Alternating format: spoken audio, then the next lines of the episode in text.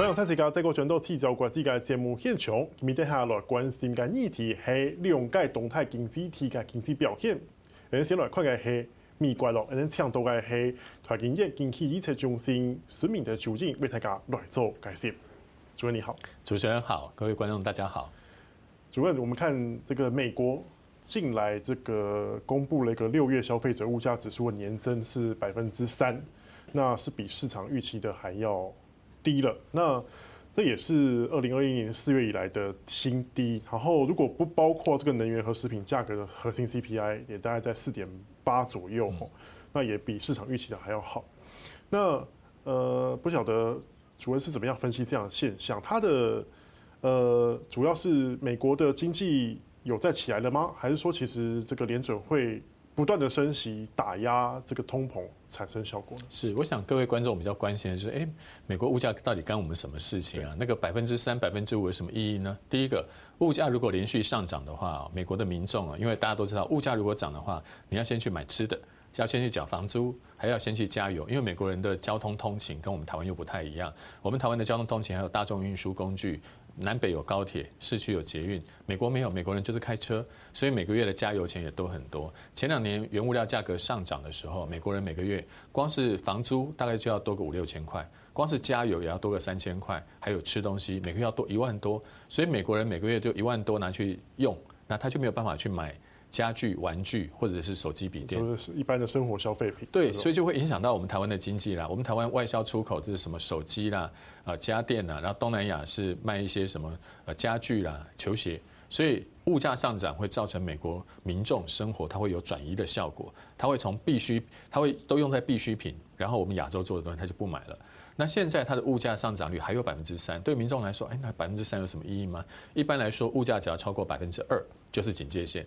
就跟我们的血糖一百，然后什么胆固醇一百三都有个指标在的，所以物价只要超过百分之二，民众就会去转移，这个是人家美国、欧美早就有一个标准在，所以美国现在即使是从呃去年、前年百分之八一路降降降到百分之三。你要知道很低了，好像很低啊。可是人家医生说血糖是一百，那么你还有一百零五，一百一百二还是太高了。一百零五，你还是还是不太，还是要再再加强一下啦。所以我觉得我们平常在讲经济数据的时候，一定要告诉大家说，嗯，这个到底有什么意义？要不然你说，哎，再讲那个数据，他听来五啊、三啊，大家听了很神，但没有意义。好，那现在美国已经降了，但是你刚刚提到另外一个数字，就是说这次是因为油价下跌，所以造成美国的物价物价往下好像比较好看，但是只有油跌了。那我们吃的有没有降？没有。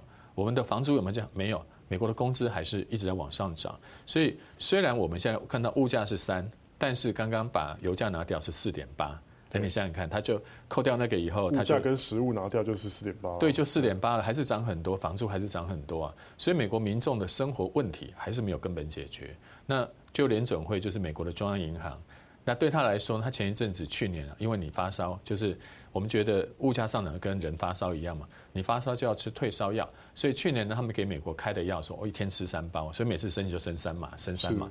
那你要知道那个药不可以吃吃那么多，吃都会出问题啊。所以到了今年，美国三月份的时候，一堆银行。就出问题了，因为你感冒药那个退烧药不能这样吃啊，一直吃副作用都出来。吃到之后那个抵抗力都变低。对啊，都要不然就是觉得那个副作用太强了，我们受不了了。所以今年三月开始，他本来一天吃三包，现在变成三天吃一包，他的药量就开始减轻啊。当然，当然这时候油价下跌扮扮演了一定的角色，所以最近美国的物价稍微有点缓和，但是并不能掉以轻心，因为最近你看到。俄国跟乌克兰的谷物协议令，他把它推翻掉了，而且还他还炸那个敖德萨港，对不对？对，所以你接下来谷物，尤其是小麦这个东西，小麦大家要要想说，我们台湾又不是吃那么多小麦，干我们什么事？你要知道，很多国家啊，现在买不到小麦就去买米，他们用米去取代小麦，像土耳其就这样。土耳其明明离那个俄罗斯这么近，但现在运不出来了，所以土耳其的民众，他们现在告诉民众说，我们现在不要买小麦，我们现在用稻米去取代，所以米也会涨价的。所以我们身边的原物料正在上涨。另外一个就是俄罗斯是产油大国，然后呢，最近你看到它动作越来越大，那油的价钱有可能涨。所以你刚刚提到，因为你把油跟吃的扣掉，它才三趴。现在油跟吃的又在涨价，所以物价有可能再回去。所以下半年如果物价再回去，我们遇到的问题又再来一次。美国民众又是拿钱去买吃、加油、付房租，那我们台湾做的东西又不买了。然后另外一个就是，那你只要一物价涨，美国又升息。我们就讨厌你怎么又开始吃吃感冒药了呢？一吃吃那么多，副作用又来了。上半年才倒三四家银行，那下半年如果你再继续这样子的话，搞不好还有新的金融危机，不一定是银行啊。老师，可是现在好像美国学界或经济界都好像普遍看好他们接下来的经济的成长的数字，嗯、甚至老师你刚刚提到的这个升息的问题，尤其是呃，这是外界也认为说联准会在就是下礼拜的政策会议上面会再升息一码。嗯是，那有可能，有可能是今年度最后的升息就不动了。对，这个老师，那你怎么观察？因为它现在物价下跌了，所以呢，美国联准会本来说七月一次，九月一次，我说三天吃一包嘛，至少还有两次要吃。后来联准会看好像状况差不多了，那这次吃完就不要吃了。但是问题有没有真的解决？第一，下半年如果物价再涨，他现在讲的就不算了。第二个就是他之前为什么？担心我升息会影响经济，为因为你的吃药的副作用已经显现出来，你的金融业会倒掉。所以联准会如果下半年过两天油价、食物又涨了，然后造成美国联准会决策改变，它现在就不是七月了啊，我们七月、九月、十一月再再来三次，市场只要一听到这个，你的股市、你的债市、你的房地产马上又开始大跌，因为联准会现在在跟你说的只是就目前的数据，它的判断不代表说后面它不会改啊，联准会。呃，总裁新海底针呢，初一十五不一样，他每天改来改去。去年还说物价不是问题，后来升息升好快。今年说，嗯，物价好像缓和了。那明天会不会有再改变呢？还有一个就是啊，其假设油价也没有涨，粮价也没有涨，那美国到底现在在涨什么？答案是美国的工资在涨，房租在涨，这个你就根本躲不掉。我们以前的物价上涨，常常是呃商品的价格在涨，服务价格没有涨。你看我们台湾就是这样。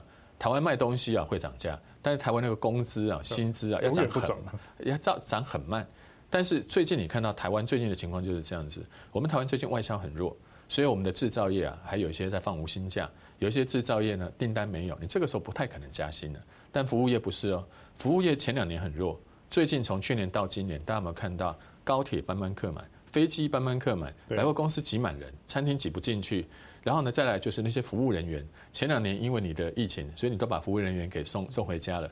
然后现在现在回不来了。现在回不来了，因为他们在街上送外送，他一次拎五个便当，比你一个小时的基本工资可能还好赚，因为他一个便当可以拿个十几二十块吧。他送五个便当，一个一个小时还可以跑几次呢。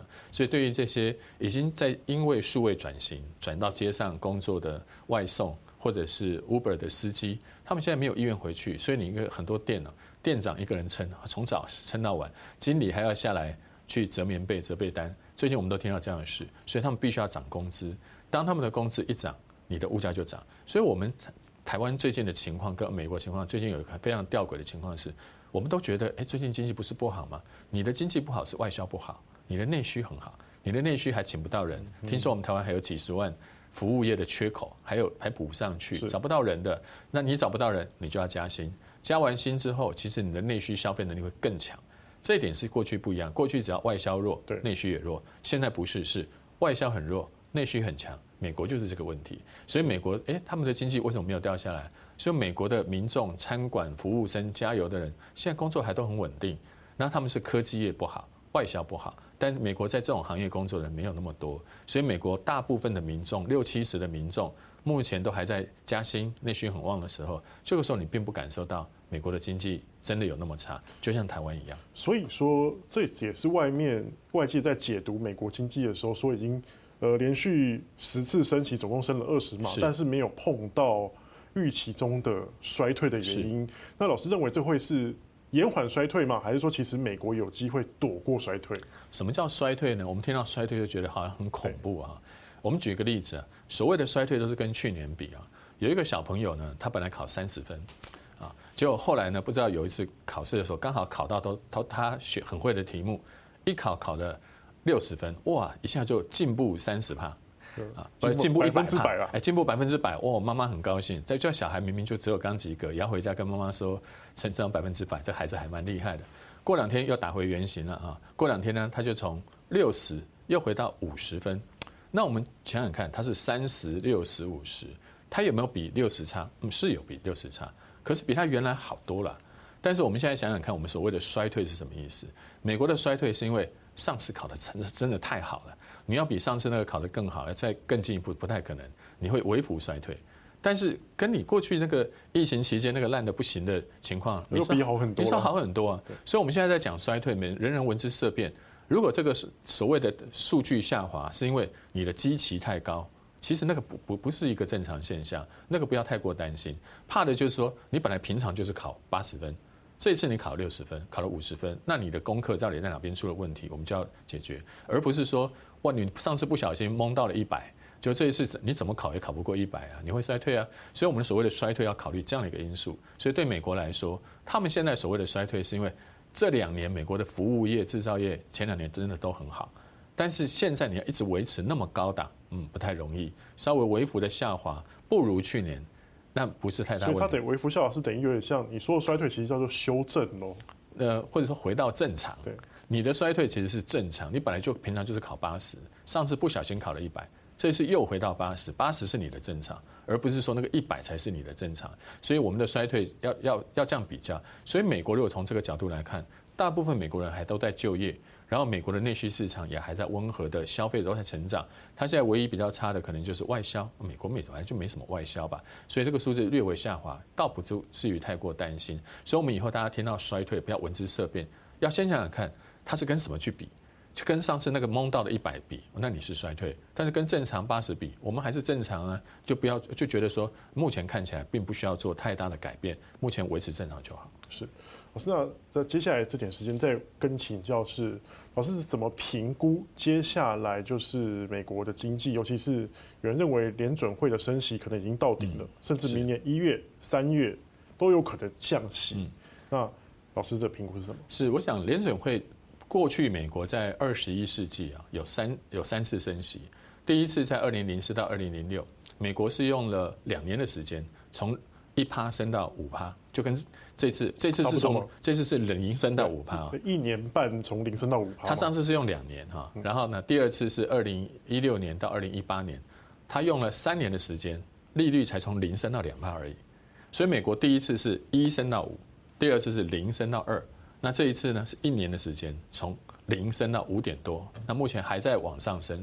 从美国过去两次的经验，只要它升它升息的过程不恐怖，它升到最高点，生生不息不恐怖，居高不下才恐怖。它利率一直给你降在那边五趴或两趴，后面就会出事了。因为前一段时间因为资金太多，所以大家都习惯用借钱的方式、举债的方式去消费、去投资。但是当你利率一高的时候，你之前借了一大堆钱去买房子，那现在房房屋贷款利息你就受不了了。韩国就是这样就爆掉了，很多国家都这样。那你看到今年的三月的时候，美国银行就有一些这样的问题，所以美国联准会目前这个利率一下升上来，现在表面上看起来对，当然对美国的消费的民众没有太大影响，但金融业。杠杆用很多的，举债很多的，他就受不了了。所以为什么会说明年美国明年很有可能降息？是因为今年第四季下半年很有可能美国又再爆发什么金融的问题、系统问题，所以美国到时候就必须要用降息的方式去挽救这个金融危机。所以我们接下来要提醒我们的观众，美国的升息过去从来后面都会有。金融的问题，这一次应该也不会例外。今年的三月的时候，系股银行第一共和只是第一波爆发问题的开始。接下来在下半年，你要注意很多东西要居高思维，不只是美国的利率高，还包含现在的房价、股价可能都在一个高档。这个时候也会有一些修正，所以我们要特别小心美国过去这个历史的经验。